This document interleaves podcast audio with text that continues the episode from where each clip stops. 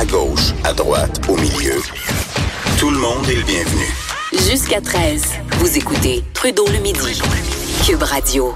J'ai une petite anecdote euh, à vous euh, à vous raconter. Il y a euh, quoi deux ans, je pense, il y a deux ans de ça. Il y avait un, chroniqueur dans le journal de Québec, journal de Montréal, dont j'aimais bien la plume. Il faisait quelques chroniques à la radio à Québec.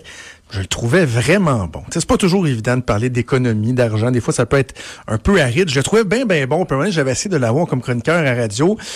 Puis finalement, il s'était retiré des médias pour se, se, se, concentrer sur sa tâche d'enseignement. Quand on a parti Cube, c'est dans les noms que j'avais donnés aussi comme chroniqueur que j'aurais aimé euh, pouvoir entendre.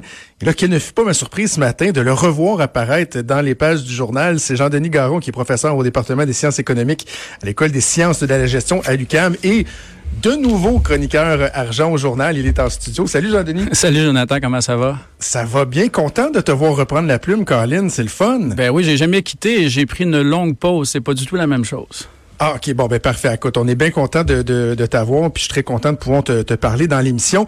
Euh, Commençons tout de suite avec ta chronique d'aujourd'hui qui s'intitule Shear veut nous passer un pipeline plutôt que nous passer un savon. J'aime bien euh, l'expression. Bon, on, fait référence au corridor énergétique pan-canadien, l'intention qui a été annoncée par Andrew Shear il y a quoi une dizaine de jours de ça. Rappelle-nous ce qu'il propose, puis après ça, euh, on parlera des différentes interprétations que les gens ont pu en faire, positif, négatif, euh, et tout là.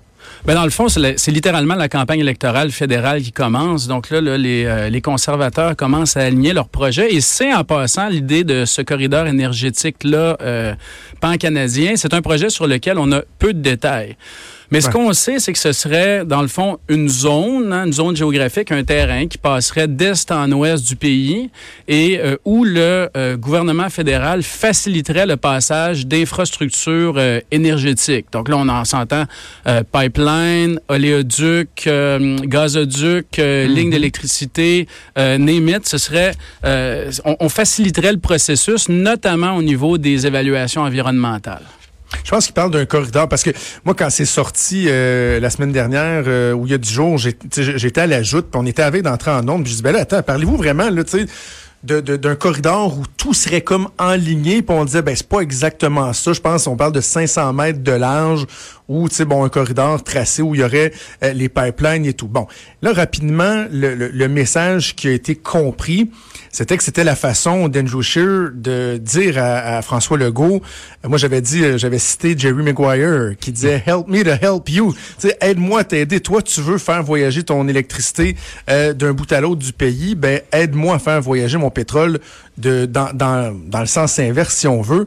Est-ce que c'est ça un peu l'idée qui, est derrière ça? Mais tu vois, c'est un peu là que tu te trompes parce que moi, c'est exactement là que j'ai sursauté quand j'ai vu le projet parce que typiquement, ce qui arrive, bon, le, Canada, c'est une fédération.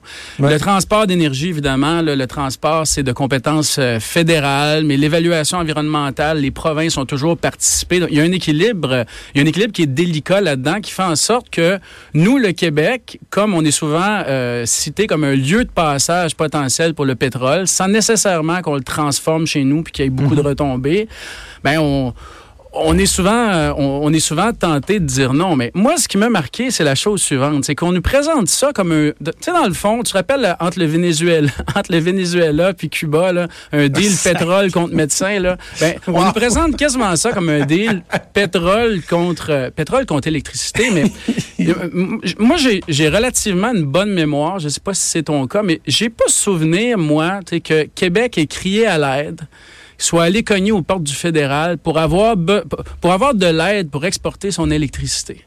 C'est c'est pas un besoin, en tout cas moi de, de, ma propre mémoire là, j'ai pas souvenir que ce besoin-là ait été euh, été véhiculé par Québec. Mais ok, t'es es, bon, t'es es professeur en économie, donc t'as as une connaissance fine de ça. Parce que moi à la, base, je suis quelqu'un qui a un préjugé assez favorable à aider l'Ouest à continuer. Euh, euh à, contribuer à l'activité économique du pays. Donc là, tu sais, il y a des gens qui vont dire, ouais, mais en même temps, tu sais, euh, la, richesse du Canada, la péréquation, etc., ça, ça nous est beaucoup, beaucoup venu de l'ouest du pays. Et là, ils nous disent, ben, pour nous relancer, on a besoin de ça, valoriser euh, notre pétrole en étant capable de l'acheminer plus facilement vers les marchés étrangers moi, c'est là des fois que je me dis, ben, les autres, ils, nous en donnent un coup de main, là, tu sais, pourquoi là, nous autres, on les aiderait pas en, en nous assurant d'y trouver notre compte aussi, là, tu sais, NRGS, tout le monde en convient que c'était pas bon, mais en quoi ce serait pas pertinent, ça? Oui, mais c'est c'est pas ça qu'il nous dit. Là. ce qu'on se fait dire, c'est dans le fond, on va faire un corridor, on va forcer le pétrole à passer par chez vous. Tu sais, moi, je vais, je, vais mettre ça très, très clair. Moi, je me lève pas la nuit pour haïr les pipelines puis le pétrole. On consomme, des, on, on, consomme des hydrocarbures, on en a besoin. On préfère qu'ils viennent de chez nous. Présentement, 90% de tout ce qui est raffiné au Québec, ça vient ou bien des sables bitumineux. C'est la moitié de tout ce qui est raffiné. L'autre 40% ça vient des États-Unis. Ça vient du... Donc, depuis qu'on a inversé le fameux oléoduc 9B, euh, on n'importe même plus de pétrole des pays qui violent les droits de la personne, euh, ou à peu près. Donc, on, euh, Ce qui est un argument qui s'essouffle beaucoup pour Andrew Scheer, hein, on peut en convenir. Là. Il pas de parler des pétroles des, des, des, pays qui sont pas fréquentables, puis les, les, chiffres le démontrent bien. Là, on en a pratiquement plus. Puis ça démontre aussi que le Québec est ouvert à faire des affaires avec l'Ouest. Il me semble que notre passé récent là est, est, très, très clair là-dessus. Quand on a inversé le flux de cet oléoduc-là, là, par exemple, il y a eu des manifestations il y a des gens qui étaient contre. Le gouvernement du Québec s'est prononcé. le gouvernement du Québec a dit on est d'accord pour que ça se fasse si c'est sécuritaire, si ça enrichit les Québécois, puis si l'environnement est protégé. Évidemment, c'est toujours relatif, la question de l'environnement. Il n'y a jamais de situation à zéro risque, mais on a été historiquement un très, très, très bon partenaire d'affaires. Maintenant, il y a toujours un peu de pas dans ma cour qui est justifié. Mm. Euh, évidemment, il faut pas toujours dire non, non, non, mais il y en a toujours un morceau qui est justifié. C'est-à-dire que lorsque euh, 100% de nos besoins d'approvisionnement de pétrole sont remplis, lorsque nos raffineries fonctionnent à plein régime, lorsque tout ce pétrole-là, ou à peu près, vient de l'Amérique du Nord, euh, puis là, on nous dit, mais regardez, ce qu'on va faire, c'est qu'on va vous passer des tuyaux dans votre cour, après ça, on va envoyer ça dans les provinces de l'Est. Après ça, on va loader ça sur des bateaux pour envoyer ça à l'étranger. C'est pas, euh, on n'est pas dans le déraisonnable lorsqu'on dit, regardez, nous, on, aimerait ça comme Québécois, euh, de continuer à avoir notre mot à dire, de continuer à pouvoir faire des évaluations environnementales. Puis ça, là, Jonathan, c'est dans un contexte d'affaires. C'est dans le contexte où, lorsque on veut faire un deal, lorsque on veut faire des affaires avec l'Alberta, il faut que ça soit dans l'avantage de tout le monde. Il n'y a ah personne qui fait des affaires en se faisant enfoncer des deals dans la gorge. Puis ce type de corridor-là, c'est exactement la proposition qui est faite c'est juste le marketing qui a jamais marché avec Énergie S. C'est juste un nouveau branding. C'est juste un nouveau marketing. Puis qui va être poussé par le gouvernement fédéral. Alors, on ne s'est pas du tout attaqué au fond. Puis à ce qui fait en sorte que euh, ces projets-là... Euh, ces projets-là de l'éoduc qui traversent notre territoire sans créer de, sans créer de valeur ajoutée n'ont euh, pas d'acceptabilité sociale. Puis on en a au Québec des projets comme ça qui ont euh, euh, qui impliquent un risque environnemental, mais où il y a, où, où il y a de la croissance économique qui est générée, avec lesquels on ou le jeu en on, on a plus de consensus, notamment pour le gaz naturel liquéfié à Saguenay. Évidemment, le débat est ouvert, mais on est des gens au Québec avec qui c'est possible de faire des affaires. On n'a pas besoin de nous piler dessus. Euh, on a toujours été bon là-dedans. Et là, il y a des gens qui vont dire oui, mais en même temps, tu sais, dans ce que Scheer propose, c'est l'opportunité pour le Québec de euh, d'envoyer son, son, son hydroélectricité vers le reste du pays. Mais tu soulèves un point qui est absolument intéressant, c'est-à-dire, est-ce que vraiment on a besoin d'envoyer euh, notre notre notre énergie ou est-ce qu'il y a des opportunités pour envoyer notre énergie vers l'est à part là bon l'Ontario? Parce que dans les faits ce que François Legault dit c'est que lui il veut exporter davantage euh, d'hydroélectricité vers entre autres les États-Unis. Et il a lui-même reconnu la semaine dernière que pour ça il veut pas il veut pas de l'aide du fédéral parce que si je comprends bien on pourrait euh, on pourrait plus se faire poursuivre parce que ça pourrait être vu comme étant euh, déloyal comme, tactique et tout ça, de toute façon. Ben, il y a deux éléments à ça. D'abord, le Québec, on a une longue expérience euh, une, une grande expertise en hydroélectricité. On a rarement eu besoin du gouvernement fédéral pour être capable de se vendre. Euh, des lignes à haute tension, ça crée pas de marée noire puis ça coule pas. Donc c'est des projets qui sont euh, plus faciles à vendre lorsqu'il faut passer à quelque part. Euh, L'autre chose, c'est que nous géographiquement, tu sais, on l'oublie des fois, mais le Canada là, c'est un continent complet là. Nous géographiquement, notre marché, il est au nord-est des États-Unis il est au sud, il est hmm. au New Hampshire, il est à New York. On a même, euh, on, on, on, essaie même présentement d'ouvrir les, les négociations avec l'État du Texas. Mais bon, notre marché naturel, il est autour de nous, potentiellement l'Ontario, mais on n'a pas besoin, nous, de coups de main pour ça. Alors, quand tu pars du principe que on propose un deal électricité contre pétrole dans un corridor, puis que nous, on n'a pas besoin du corridor, il reste quoi? Et... Ben, il reste du pétrole. Puis il reste Terre-Neuve. C'est ça. Qui Parce que- venir nous concurrencer finalement. Ben là, il y a autre chose, c'est que la Terre-Neuve, qui est une île, et dont la seule partie qui n'est pas une île où on produit de l'hydroélectricité est enclavée dans le territoire québécois, depuis 10 ans, ils ont, depuis 10 à 15 ans, ils ont tout fait pour nous contourner. Se sont fait financer à coût de milliards et de milliards de fonds publics et de garanties de prêts par le gouvernement fédéral des infrastructures, des lignes sous-marines pour nous concurrencer, à tel point que ça viole les règles de- des autorités euh, de réglementation de l'énergie américaine. Et ces gens-là, ils attendent qu'une chose passer sur notre territoire sans nous demander les permissions.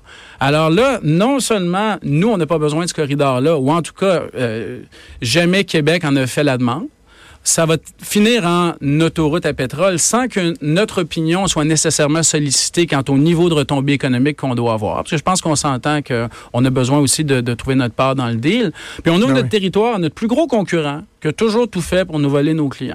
Alors moi, je, je- on m'a appris à compter très jeune, là, et je, je sais toujours compter, puis j'ai pas vu... euh, j'ai j'ai pas vu d'évidence là-dedans à l'effet que c'est un bon projet pour le Québec. Jusqu'à quel point, Jean-Denis, tu, considères au niveau économique que euh, autant le, le Canada dans, dans, dans sa globalité que les provinces de l'Ouest ont été imprudents dans les dernières décennies euh, dans la gestion économique des, des sangs bitumineux, des, des, des ressources naturelles.